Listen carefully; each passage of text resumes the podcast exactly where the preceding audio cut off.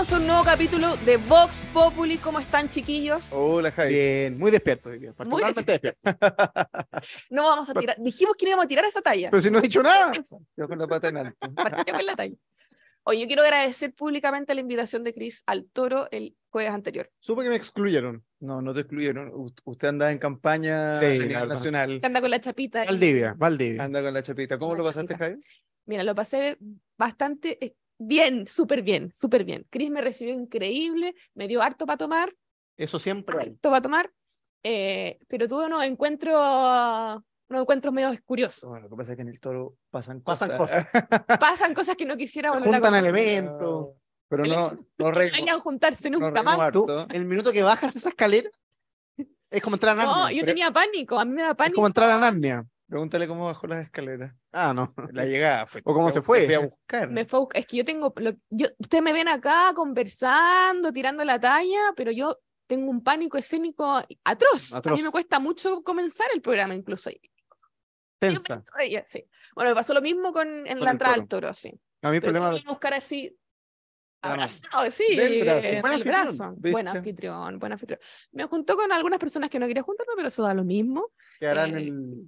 En el del secreto. toro, obvio. Lo que pasa en el el toro secreto. queda en el toro. Pero también me juntó con gente que no conocía y que me cayó muy, muy bien. Sí. Así que les recomiendo ir al toro los jueves. Exa- extraordinario. Gracias. Tiene que reservar, Con todos los tiene que reservar con tiempo, porque si no vuelve loco el dueño. Exacto. Bueno, eso da lo mismo.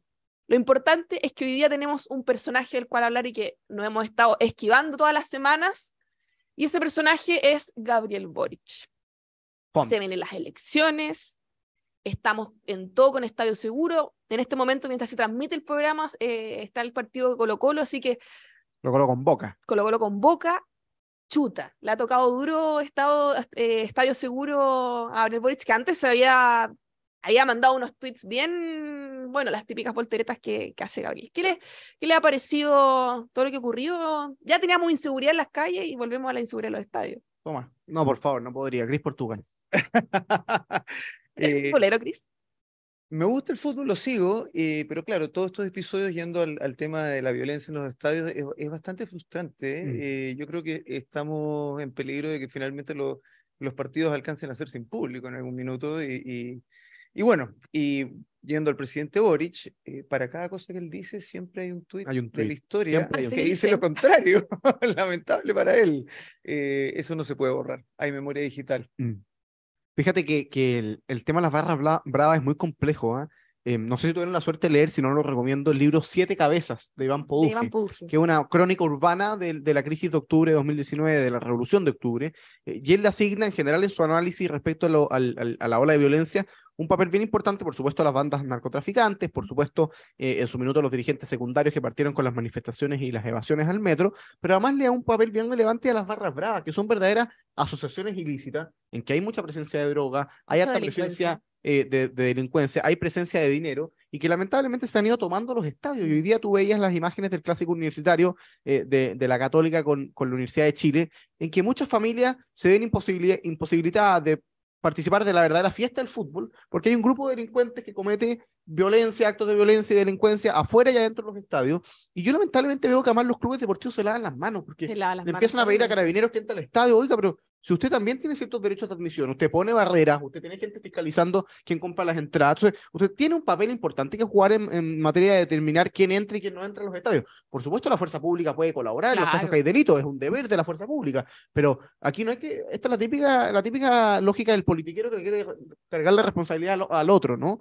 Por supuesto, los carabineros tienen que apoyar y tienen que, que resguardar el orden público, pero acá los equipos de fútbol, los clubes deportivos tienen un papel muy relevante a la hora de determinar quién permiten que ingrese y quién no permiten que ingrese a los estadios, porque de lo contrario, la fiesta del fútbol, que es una cuestión familiar eh, y por supuesto muy importante para Chile, Se Barrapo. Termina siendo una fiesta de delincuentes, como se ha ido tran- transformando lamentablemente muchas cosas en nuestro país. El centro de Santiago, las afueras de la universidad, en la zona céntrica, se lo empiezan a tomar los delincuentes y nosotros nos dedicamos a comentar en vez de que haya gente tomando medidas para terminar con esa, con esa, con ese lastre. yo siempre voy al estadio, yo soy eh, colocolina. Colocolina. Sí, y cada vez que voy al estadio, voy con mi papá, siempre saludo a JC, eh, vamos, vamos al estadio y la verdad es que nos revisan por completo, Mm. ¿ya? Nos revisan por completo, que él abre el bolsito, es que es. sabes que no puede llevar este juguito porque La no sé qué, botella, por la botella por no sé cuánto, oiga, tiene un, un- un labial, que esta cuestión puede ser altamente Explosiva, explosivo, esta cuestión.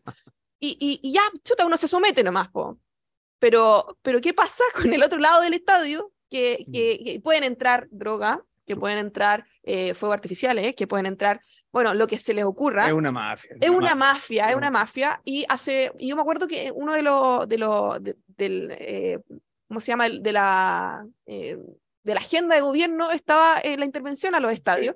Y uno de ellos era un plan comunitario que tenían sobre eh, estadios seguros, que de verdad es una vergüenza, es una vergüenza, porque las barras bravas no, no son una comunidad admisible en un lugar, son personas que en verdad se dedican a delinquir, se dedican eh, cada vez que, que, o sea, yo me acuerdo hasta el homenaje de carabineros que hizo el estadio, personas pifiando, o sea, eh, habían muertos, como que eh, es, es realmente un, una jungla de personas que, que, que este gobierno ni siquiera se hizo cargo en su programa. Así es. Y hoy día anda, anda poniendo tweets de, oye, esto tiene que acabarse y no sé qué. y la verdad, Bueno, lamentablemente son más anuncios de los que nos tiene acostumbrado este gobierno y, y que vienen acompañados de una inoperancia Absolutamente. que yo creo que lamentablemente vamos a ver por los próximos tres años, en todo ámbito. y no es tan difícil tampoco hacerse cargo del tema. O sea, obviamente que tiene que inyección de recursos y todo eso, pero no. Pero hay una no- cuestión de voluntad de política voluntad que evidentemente política. está ausente, sí. Al final hay cierta izquierda clasista eh, que siempre trata de ver en el delincuente o en el, o en el fenómeno delictual Una buena persona. una buena persona, alguien abusado por el sistema, alguien que sufre las consecuencias de una estructura de, desigual- de desigualdad. Entonces, bajo, ese, bajo esa premisa es muy difícil combatir el delito, porque tú siempre crees que la víctima es el delincuente. Y no, la verdad es que eh, esto como alguna, en su minuto alguien dijo, me acuerdo cuando vino el Papa Francisco a Chile, no sé si fue el mismo Papa el que lo dijo, eh, en Chile se encarcela la pobreza. ¿Se acuerdan que esa, que esa frase estuvo dando vueltas cuando vino el Papa? No hay frase más clasista que esa. Mm. No hay frase más clasista que esa, porque eso parte de la, de la premisa de que todas las personas con escasos recursos son, son delincuentes. Pero de eso vive, Eso de ese obviamente no es discurso verdad. vive la, izquier- de la, la De eso extrema vive la izquierda. izquierda. pues. Por eso, como bien dice Cristo, yo tiene toda la razón. Es probable que en esta materia hayan escasos avances en los próximos tres años, porque no hay voluntad política real de enfrentarse a las barras bravas, de enfrentarse a los grupos delincuentes, de enfrentarse a los grupos narcotraficantes. Es una cascada. Y si a eso tú le Mm. sumas que un partido político de gobierno, esto en Chile nunca lo hemos, lo hemos ahondado con la profundidad que se merece, pero un partido político de gobierno, que es el Partido Socialista, tenía alcaldes vinculados con el narcotráfico. Y en la- Chile- te diste cuenta que era la punta del iceberg. Ah, Oye, y eso pasó súper colado, súper colado. Y en el minuto en que tú empiezas a dar paso, como ocurre en Latinoamérica, hacia un narcoestado, eso es muy difícil salir de Está ahí ahí. embarrado después de Es muy difícil salir de ahí. Bueno, a ese tema les quería, les quería llevar. No al narcotráfico en sí mismo, sino que. eh, Ojalá no nos llegue el narcotráfico. no, no, aquí no, no, no a las drogas, no a las drogas. ¿ah? Eh, les quería llevar, eh, porque nos viene, se nos viene una ele- elección sumamente compleja Mm. este 7 de, de mayo. Y Gabriel Boric se va a ver enfrentado a tener que votar por dos listas, o sea, por dos conglomerados. El suyo, de Dignidad, con Unidad para Chile y los demás, eh, y el socialismo democrático. ¿Por quién cree ustedes que va a votar Gabriel Boric? Eh, sabiendo, o sea, más allá de que va a votar por lo suyo, me imagino, pero, pero últimamente se ha visto ahí conflictuado con, con estas dos almas de gobierno. Bueno, Gabriel Boric partió eh, con dos almas en el gobierno y va a ser bastante difícil que pueda escapar de esta, de esta situación. Y, y por eso vemos, eh, como bien dijo Javier Macaya eh, eh, el otro día, Pasa el dato que su un, dis- programa. tiene un discurso. En Ciudadano Eso era- Político, Político de Agricultura TV, de Galonteros, ya. No, no, no, no, no. eh, esto fue una, no, esto fue una declaración. Sí, acá estamos en, en, en el líder en Vox Populi. con Ya, bien. Ah, eh. Así es. em, el, el partido con dos almas y va a ser, Sí. eh, eh, está tironeado por los dos lados y, y tiene que dar, cuando da un discurso pro seguridad o pro lo que sea, eh, que va más asociado quizá al espíritu de- del- del socialismo democrático y quizá más acorde a lo que los chilenos quieren, a lo que los chilenos necesitan, eh, por la tarde probablemente recibe un telefonazo o se cambia al lado de la cama después de hacer la siesta y eh, tiene que va con un discurso distinto y sale con una frase para calmar los ánimos en el Partido Comunista. Entonces, un presidente que está tan tironeado por los dos lados y que probablemente esto chorrea el- al- a los ministros, eh, es, es difícil, es difícil gobernar así y es difícil para nosotros lo- los ciudadanos eh, interesados en política. eh, no eh, políticos. eh, es difícil seguir el, seguir el ritmo a esto y es, y es difícil que existan políticas públicas eh, reales, efectivas, cuando tienes un presidente que supuestamente es la cabeza del Estado con dos discursos, eh, uno en la mañana y uno en la tarde. ¿Puede convivir Boric consigo mismo? Uh, está difícil. Yo, yo, ¿Puede yo- descansar y dormir en paz, Gabriel Boric? mira, eh, yo creo que sí, porque yo creo que él, él, él en su cabecita debe estar, eh, el, el presidente Gabriel Boric, me, me- me cuesta ese, el en su cabeza tiene que pensar que lo está haciendo bien y, y que a la vez está teniendo muñeca política para calmar estos dos mundos. Eh, pero lo cierto es de que es difícil que se legisle y es difícil de que después esto se, se, se lleve, eh, y esto, miren lo que está pasando con los estadios, la falta de voluntad eh, de, de enfrentar la delincuencia. Acá hay un, hay un complejo de la izquierda y la izquierda extrema, además que no les conviene el orden, pero hay un complejo en legislar en esa materia Mm. y el presidente tiene que tratar de dejar eh, contenta a las dos almas. Entonces, él lo que tiene que hacer, y yo lo que creo que el presidente Boric tiene que hacer, es divorciarse del Partido Comunista. Divorciarse. Pero por supuesto, por supuesto, tiene que romper con el Partido Comunista con el costo que esto va a hacer. Oye, el Partido Comunista igual está con un pie en la calle. Sí. El- el- la otra vez tenían a, lo- a los cabros del colegio eh, marchando cuando salió la ley Naín Retamal, tenían a los secundarios marchando. ¿Qué entenderán ellos de la ley Naín Retamal? ¿Qué hacían en la calle? El Partido No, y- Comunista y- los y tenía en la calle. Tanto, tanto afectarles eh, para ir a marchar. Mm. O sea, ¿por qué te afectaría la ley de Ratamal si tú no estás cometiendo un, un Cuando te van a cuidar más, cuando tus policías van a estar más protegidas, cuando... Eh, entonces, yendo a tu pregunta, yo creo que el presidente Boric, bueno, obviamente va a votar por una persona de su coalición y una persona de su partido, eh, pero por otro lado, yo no sé cuál va a ser la reacción de la moneda después de un mal resultado este domingo en la noche. Eso es lo que auguria. Mm. Yo creo que ellos van a tener un mal resultado. ¿Qué dice Tomás? Yo tengo un análisis un poco distinto respecto a esto que se ha instalado sobre las dos almas en el gobierno. Yo en, la- en el gobierno veo una pura alma, Ya. eh, y es el alma de la prueba. O sea, en el gobierno coexisten coaliciones políticas y figuras políticas que se jugaron mayoritariamente opción. por el apruebo en el principio de salida. Y si hay algo, si hay un eje que ha distinguido las posiciones políticas en Chile en el último tiempo ha sido el plebiscito de salida respecto a la propuesta de la Convención Constitucional y respecto al trabajo de la Convención Constitucional. Eh, y cuando tú tienes al PPD y al PS en ese gobierno, son dos partidos que se la jugaron por el apruebo en el plebiscito de salida. Son dos partidos que para el 18 de octubre avivaron la cueca, se manifestaron en contra del sistema neoliberal, apoyaron eh, la idea de que había violación a los derechos humanos, A la plurinacionalidad. se sumaron a, este, a esta declaración que sacan los partidos de oposición en los días de octubre de que se había iniciado un proceso constituyente de hecho en las calles y por lo tanto el presidente Piñera tenía que recoger ese llamado. Es decir, son partidos políticos que han sido tremendamente irresponsables, tremendamente ideologizados, que aprovecharon la violencia política para tratar de, derro- de derrocar un sistema político institucional. El Partido Comunista llamó a terminar con el gobierno del presidente Piñera y que renunciara anticipadamente. Y por lo tanto, yo dos almas no las veo. Lo que sí veo es más astucia en el Partido por la Democracia, en el Partido Socialista, de ver el momento político y darse cuenta de que como la ola está yéndose, la gente que pide seguridad, que pide progreso, que pide paz, ellos tratan de, de desmarcarse el Partido Comunista, el Frente Amplio, tratando de recoger algo de ese llamado que hoy día se asocia más a la centro-derecha o Claro. a la derecha que a ellos. Eh, pero el Partido Socialista y el PPD no tuvieron ningún problema al día siguiente de la primera vuelta presidencial en prestarle el apoyo a un candidato presidencial que, que, que pretendía terminar con la AFP, terminar con las ISAPRES, indultar delincuentes y así lo hizo. O sea, es un presidente muy ideologizado y el PPD y el PS no es que tengan una visión radicalmente distinta de la vida que el presidente Boric. Que se Simplemente acomodan. se acomodan porque ven que la ola va para el otro lado. Yo creo que en eso hay que ser bien claro. Yo veo imposible el presidente Boric eh, rompa con el Partido Comunista, es de la esencia de su coalición. El presidente Boric en su minuto dijo que el Frente Amplio estaba a la izquierda del Partido Comunista y por lo tanto podría romper con el Partido Comunista, pero eso no soluciona el problema de fondo.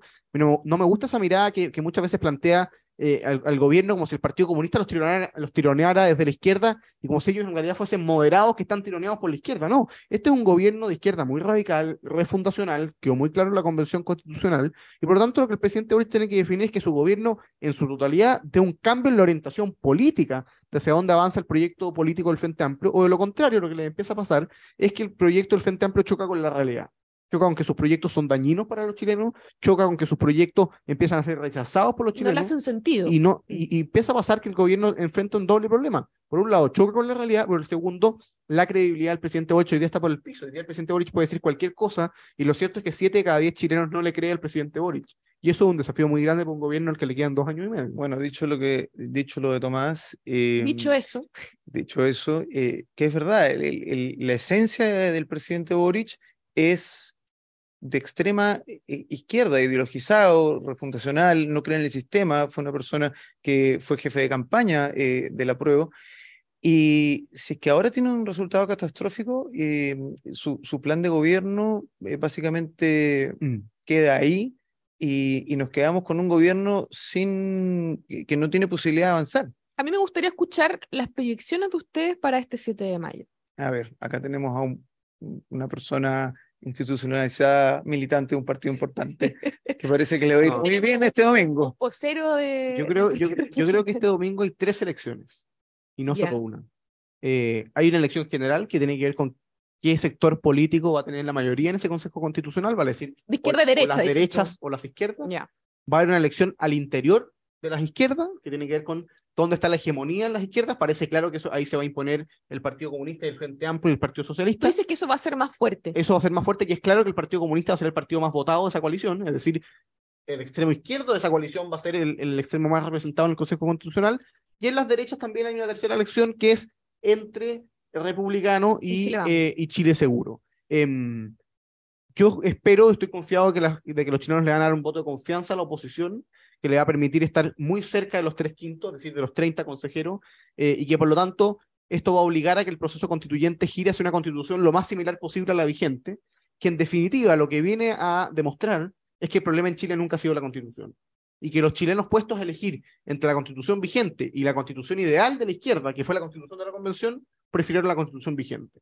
Y si bien eh, varios de nosotros no éramos partidarios de este proceso constituyente, éramos partidarios de las reformas en el Congreso y no Claro. seguir con este circo constitucional, eh, yo espero que el- la oposición trabaje unida después del 7 de mayo. Yo sé que hoy día hay divisiones, hay disputas entre, Bueno, eso pasa en campaña. Y Chile, y Chile Vamos, por supuesto, eh, pero yo espero que los chilenos eh, nos den este voto de confianza y que desde el 8 de mayo trabajemos juntos para la construcción de una constitución que sea mejor que la vigente, por eso tiene que ser el estándar. Chile no se merece una constitución peor que la que tiene, y por lo tanto, estar comparando la constitución que salga del Consejo con la de la convención es un error, hay que compararla con la constitución vigente. Si es mejor, por ejemplo, en materia de descentralización o correcciones del sistema político, hay que trabajar para que se apruebe. Si es peor, y por ejemplo no hay subsidiariedad, no hay derecho a la vía, no hay centralidad en la familia, no hay libertad económica o buenos derechos de propiedad, hay que rechazarla sin ningún problema y sigue vigente la constitución que le ha generado 40 años de progreso al país. ¿Lo pierde todo Gabriel Boric en esta elección? Yo creo que lo pierde todo y yo creo que sí, Mm. Gabriel Boric eh, va, eh, yo creo que ya tiene- debe tener listo el discurso de derrota del domingo en la noche. Ya escrito ya. Con, sí, pero sin duda, con un, un nivel ahí de justificación que no sé cuál, cuál, cuál será el que va, que va a dar. eh, va a tener que darse, va a tener, se va a dar de frentón con una realidad. eh, como bien dice Tomás, eh, yo creo que el pueblo de Chile va a, a premiar un poco, eh, un poco bastante, a- al, al sector de derecha, de centro derecha. Eh, Republicanos va a tener una, una mayoría, va a, ser, va a ser efectivamente el partido más votado. ¿Tú apuestas por republicanos como el partido más votado? No, no es que yo apueste, yo, yo, yo estoy, a- pedimos hacer un análisis de la realidad eh, y todo parece indicar de que van a ser el partido más votado. recordemos que ellos van en una lista aparte y Chile Vamos, los votos se van a diluir entre los tres partidos, cada uno, Uno más y otro menos.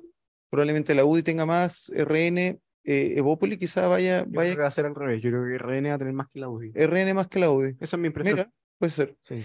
Y em, bueno, y el partido de la gente, que yo no sabemos si va a sacar uno, dos, tres, pero definitivamente va a llegar a complementar este número, a ver si llegamos al número mágico de los tres quintos a los 30 eh, consejeros, eh, que sería ideal. Y ojalá que una vez que los consejeros lleguen, y acá Republicanos tiene una gran tarea y un, y un gran desafío em, en... Tenemos muchas tareas y desafíos, de hecho. sea, Sí, sí, sí, no, pero yendo, yendo al- yendo, yendo a este proceso, eh, a tratar de sacar el proceso lo más, lo, lo más ecuánime posible y no que no repitamos el error al revés. Tú dices un que- proceso dialogante en el fondo. Un proceso dialogante donde, donde definitivamente no se anule a la contraparte, porque probablemente hay algo, o sea, el, el rol del Estado tiene que cambiar, acá hay que, hay que hacerse cargo de un montón de, de temas que efectivamente estaban postergados, que si hubiesen venido con los años, antes de que se iniciara el proceso donde eh, nos pusieron de rodillas después de octubre del 2019, eh, si, si, si, la clase política se hubiese dado cuenta 10 años antes y hubiesen empezado reformas constitucionales a la constitución vigente, eh, muchas demandas sociales que son eh, legítimas hubiesen estado resueltas con el tiempo. Eh, antes de eso, nosotros, Chile era un país que no tenía o tenía una muy reducida deuda internacional, había capacidad de endeudamiento y había capacidad para poder haber inyectado dinero y, y, a temas de pensiones, a temas de salud, a temas de educación. Y muchas de esas demandas se hubiesen apagado y no hubiesen tenido tanto sentido como tuvieron después.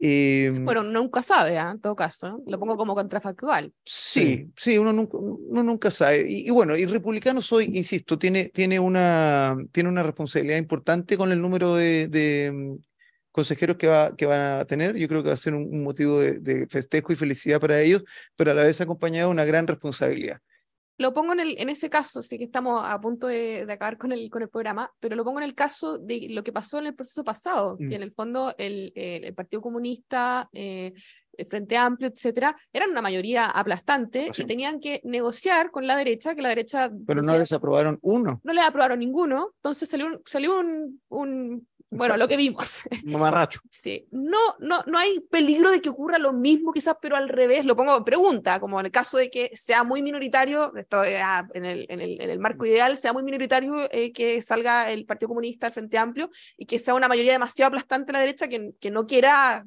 eh, conversar con la izquierda. Ojalá que no. Ojalá que no. Yo, yo. Mm, a ver. Hay fe yo entiendo que, que, acá podemos pensar distinto, Tomás, y, y, está, y está bien. Y yo creo que este proceso tiene que cerrarse este año. O sea, va a cerrarse este año, para bien, para, para la propuesta o para mal. Para la Si esta, si esta constitución queda mal redactada, esta propuesta de constitución queda mal redactada y efectivamente se rechaza, vamos a haber perdido dos o tres años de un sufrimiento que no antes visto en la historia reciente de Chile. Eh, Mucha inversión de recursos. No, Y, un y un desgaste, un desgaste, eh, violencia a las calles, un desgaste, polarización, eh, ideologización extrema. Em, así que yo creo que sería importante cerrar esto bien. Ahora, si se mantiene la constitución anterior y vamos a, a trabajar en reformas constitucionales, bien, pero yo creo que acá hay que matar el pecado original. Acá el discurso, el discurso que, que, es el discurso que caló en la población, y eso hay que ser claros, o sea, eh, fue que estamos luchando, o estamos, están ellos, eh, la extrema izquierda, luchando contra la constitución del 80. Si nosotros tuviéramos una constitución del 2023 firmada por el presidente Gabriel Boric, yo creo que podemos aplacar y bajar por lo menos un porcentaje de ese discurso que cala en la población. Si hay que ser, acá hay, hay que ser, y que la población es la que está en las calles pagada por los comunistas, organizada por los comunistas, todo lo que tú quieras. También pagado.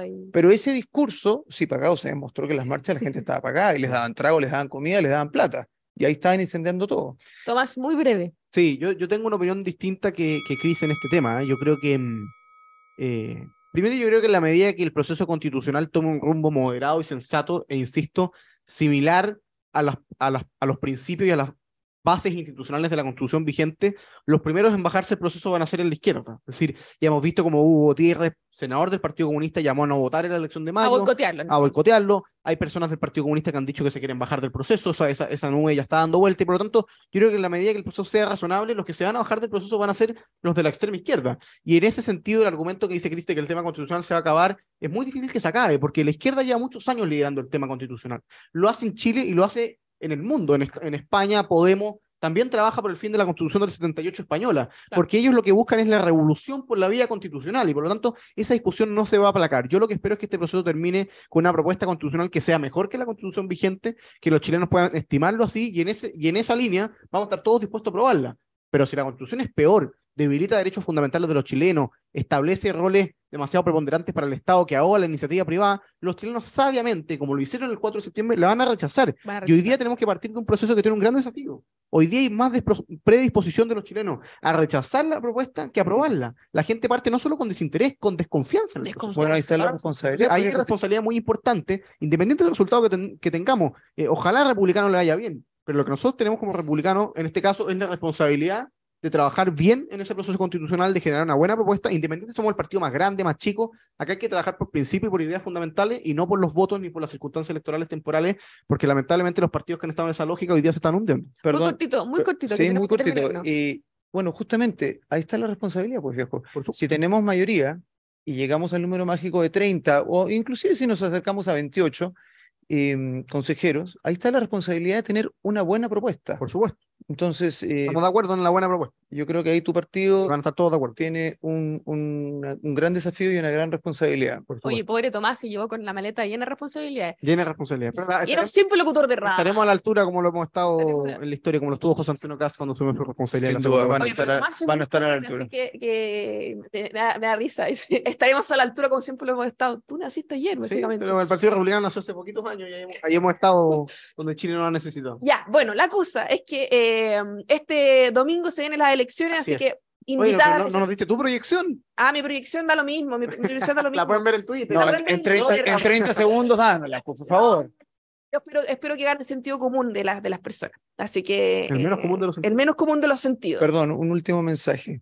Voten. Llamado a votar. Voten. Llamado a Llamado a votar. votar. Y llame- ¿Cómo se llama hoy? hay que votar por candidatos que fueron por el rechazo. Sí, eso es muy Ah, Eso es muy, muy importante. Bueno, yo como, como periodista aquí transversal, yo llamo a votar, ¿no? Así que usted, usted elijará por quién Elija votar. su candidato. Elija su candidato. Se puede votar por uno en su región. Uno mucha en su duda. región. En toda Así la región. No se ponga a, a- coordinar votos, no sea DJ en la cuestión, vote por uno nomás. Así es. Eso. Oiga, nos vamos con el knockout de la semana y nos vemos en el siguiente capítulo de Vox Populi. Chao, chao. Chao.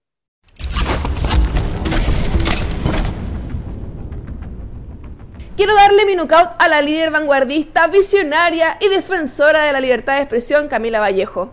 Esto después de su viaje a Nueva York para exponer en la ONU en la conmemoración de los 30 años de la proclamación del Día Mundial de Libertad de Prensa.